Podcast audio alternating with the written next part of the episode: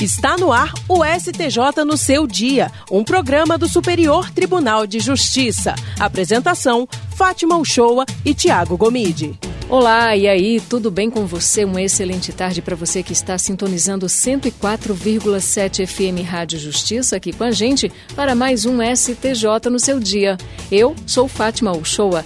Hoje nós vamos falar sobre a teoria do adimplemento substancial e aqui comigo Tiago Gomide. Oi, Tiago.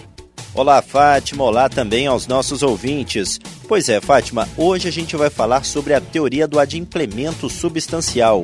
Essa teoria visa a impedir o uso desequilibrado do direito de resolução por parte do credor. Hoje, aqui no STJ no seu dia, a gente vai conversar com a Cíntia Barros, que é redatora do portal de notícias do STJ e que escreveu uma reportagem especial sobre esse assunto. Seja bem-vinda, Cíntia. Boa tarde a todos. É, e obrigada mais uma vez pela oportunidade de participar do STJ no seu dia. É sempre um prazer falar com vocês, Tiago, Fátima. Obrigada. Cíntia, para começar essa nossa conversa, explica para gente o que é a teoria do adimplemento substancial e o que dizem a doutrina e a jurisprudência do STJ sobre essa teoria. Bom, Tiago, na minha pesquisa, eu defini a teoria do adimplemento substancial com as palavras do ministro Luiz Felipe Salomão no RESP 1.051.270. Segundo ele, essa teoria visa impedir o uso desequilibrado do direito de resolução por parte do credor, preterindo desfazimentos desnecessários em prol da preservação da avença com vistas à realização dos princípios da boa-fé e da função social do contrato. E, Tiago, apesar de não estar expresso na legislação brasileira, tanto a doutrina quanto a jurisprudência entendem que esse instituto ele confere maior estabilidade jurídica às relações contratuais é, e protege os contratantes, que por motivos ex excepcionais e imprevisíveis não conseguem cumprir de imediato o que foi pactuado. Outro ponto importante que, que foi pontuado pelo ministro Antônio Carlos no RESP 1.581.505, é, sobre essa restrição da prerrogativa de resolução contratual, é que tem origem, essa construção tem origem no direito inglês do século XVIII, tendo se irradiado depois para os países que adotaram o sistema da civil law, que é, exemplo, o Brasil. E o que nós temos que deixar claro aqui, Tiago, é que não se trata de uma proteção a quem, por livre e espontânea vontade, deixa de cumprir as obrigações firmadas, não é isso. Por isso que, ao decidir sobre o tema, o STJ ele tem entendido que, para aplicação dessa teoria, o montante já pago pelo devedor ele deve alcançar um patamar considerável em relação à dívida, de forma a não onerar ou penalizar o credor. Não é essa a intenção. Cíntia, você menciona na sua reportagem especial um julgado que foi considerado paradigma para a formação da jurisprudência sobre esse assunto. Que julgado foi esse, Cíntia? Exatamente.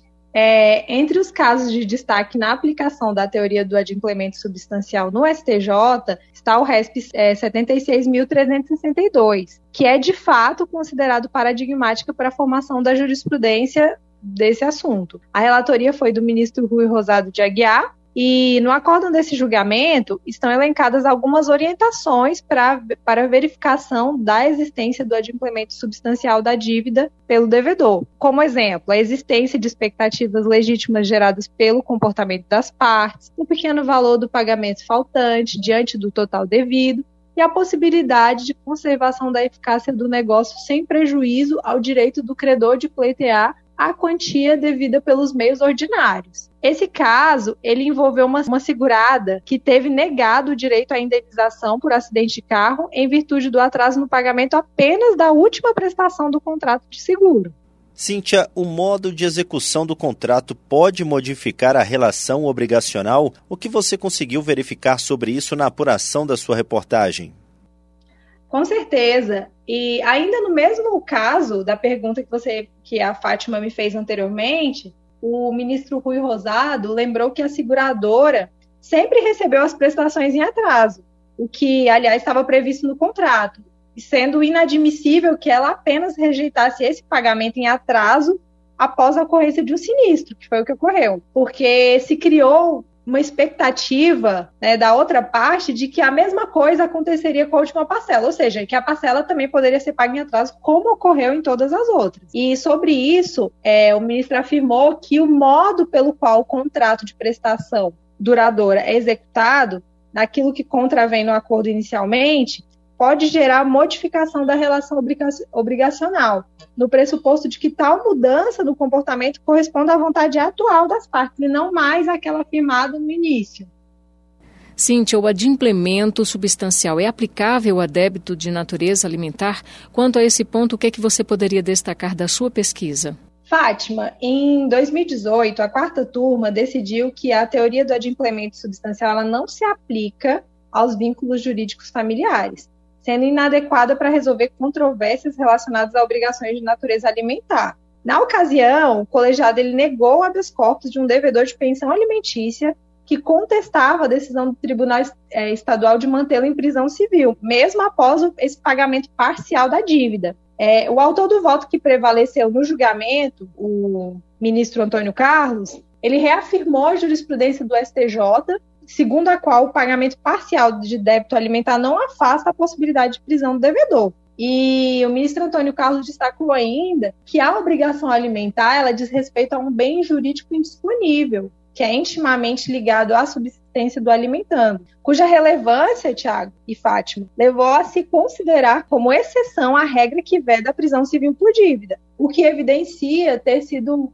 ter havido aí uma ponderação de valores pelo pelo próprio constituinte originário acerca de um possível conflito aí com a liberdade de locomoção, que é um direito fundamental de, de estatura constitucional. Cintia, essa teoria do adimplemento substancial ela pode servir também para inverter a ordem lógica dos contratos? Não mesmo.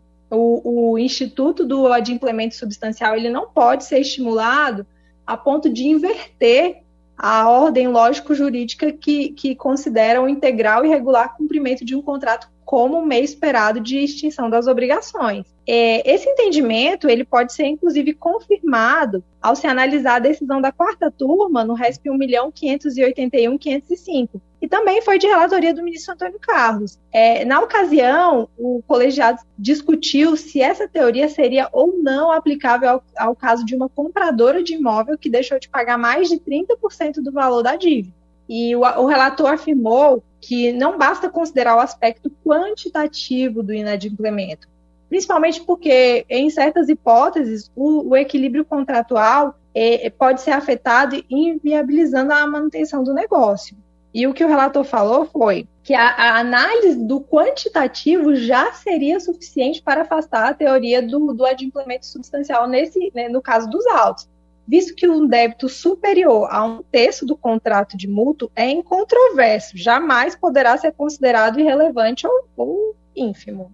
Outra tese de destaque referente ao tema é a de que não se aplica a teoria do adimplemento substancial aos contratos de alienação fiduciária em garantia regidos Correto. O entendimento foi da segunda sessão a analisar o recurso especial de um banco contra acórdão proferido pelo Tribunal de Justiça de Minas Gerais. Nesse acórdão, é, o TJMG ele excluiu a possibilidade de ação de busca e apreensão de veículo de um comprador que deixou de pagar as quatro últimas parcelas das 48 prestações pactuadas com base na, na, ideia do adimplemento substancial, a Corte Estadual ela considerou que só seria permitido ao credor, em tais circunstâncias, valer-se da ação de cobrança do saldo em aberto ou de eventual execução, mas não proceder essa busca e apreensão. O relator, que era o ministro Marco Buzzi, ele ficou vencido, inclusive, ao votar pela aplicação do adimplemento substancial ao caso. Para ele, permitir uma, uma penalidade tão grave ao devedor, que, segundo as instâncias ordinárias, pagou 91,66% do, do contrato representaria uma violação ao princípio da boa-fé em razão da desproporcionalidade da medida.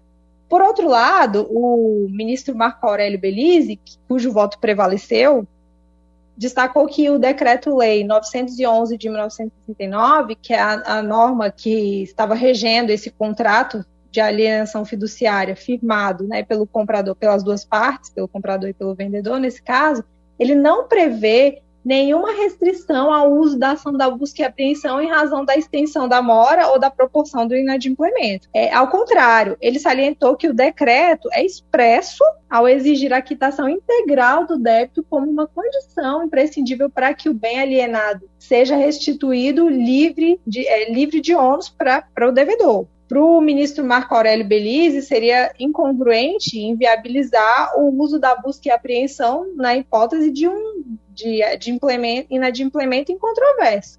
É, ele até diz, independentemente de ser pequeno ou considerável, quando essa lei expressamente condiciona a possibilidade de o bem ficar com o devedor ao pagamento integral da dívida.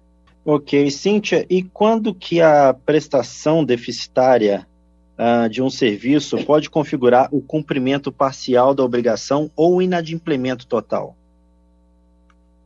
Bom, a terceira turma, no julgamento do RESP 1.731.193, concluiu que a prestação deficitária ou incompleta de um serviço, ela só representa o cumprimento parcial da obrigação quando atende à necessidade do contratante. Caso contrário, estará configurado aí um inadimplemento total. E definiu-se ainda, Tiago, na ocasião, a distinção entre o cumprimento parcial e o inadimplemento total de um contrato deve levar em conta a intenção das partes no momento da contratação. É, é essa decisão ela veio após o, o colegiado julgar um recurso de uma indústria de autopeças contra uma empresa de software contratada para desenvolver um sistema de gestão integrada. O relator, foi o ministro Moura Ribeiro, lembrou que a perícia apurou que o novo sistema não funcionou direito, ou pelo menos não funcionou da maneira esperada, de forma que os serviços prestados pela empresa de software não atingiram, então, o objetivo princípio da contratação, que era justamente a elaboração desse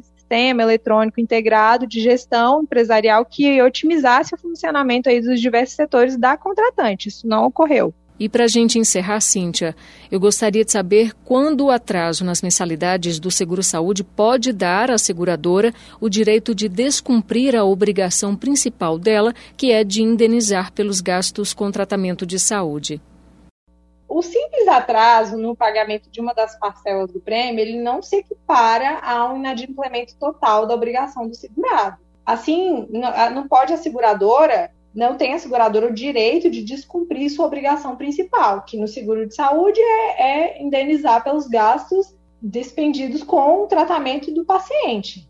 Esse foi o entendimento da terceira turma ao julgar o RESP 293.722 de relatoria da ministra Nancy Andrighi. No caso analisado pelo colegiado, o Tribunal de Justiça de São Paulo reconheceu à segurada o direito de receber indenização por alguns dias em que ela esteve internada, prazo durante o qual a seguradora suspendeu a cobertura, justamente alegando esse atraso no pagamento do prêmio. A seguradora, por outro lado, sustentou que há, tanto no Código Civil quanto no Decreto-Lei 73 de 1966, a previsão do pagamento do prêmio como condição para que o segurado receba a cobertura. De modo que esse inadimplemento levaria à suspensão automática da cobertura.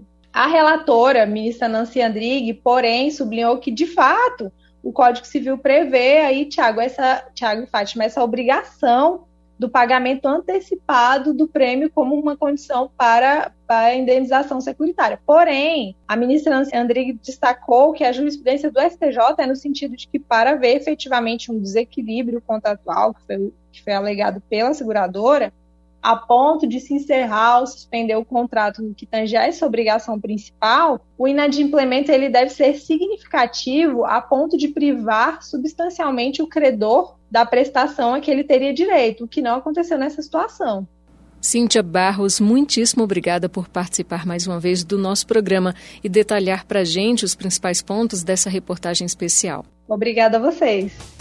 Lembrando que o conteúdo completo da reportagem da Cíntia Barros pode ser conferido no site do STJ. Basta acessar www.stj.jus.br todo domingo, uma matéria especial é publicada no portal abordando tanto questões institucionais como jurisprudenciais relacionadas ao Tribunal da Cidadania. Vale a pena conferir. STJ no seu dia. Pessoal, é isso. O STJ no seu dia fica por aqui. A gente agradece a sua companhia em 104,7 FM Rádio Justiça e também para você que nos acompanha pelas plataformas digitais. O programa STJ no seu dia tem produção de Janaína Figueiredo. Trabalhos técnicos de Júlio César e Roberto Fernandes. Direção de Daniele Lombardi, coordenação geral de Eduardo Moura. Até sexta-feira que vem. A gente se encontra. Tchau, tchau. STJ no seu dia, um programa do Superior Tribunal de Justiça.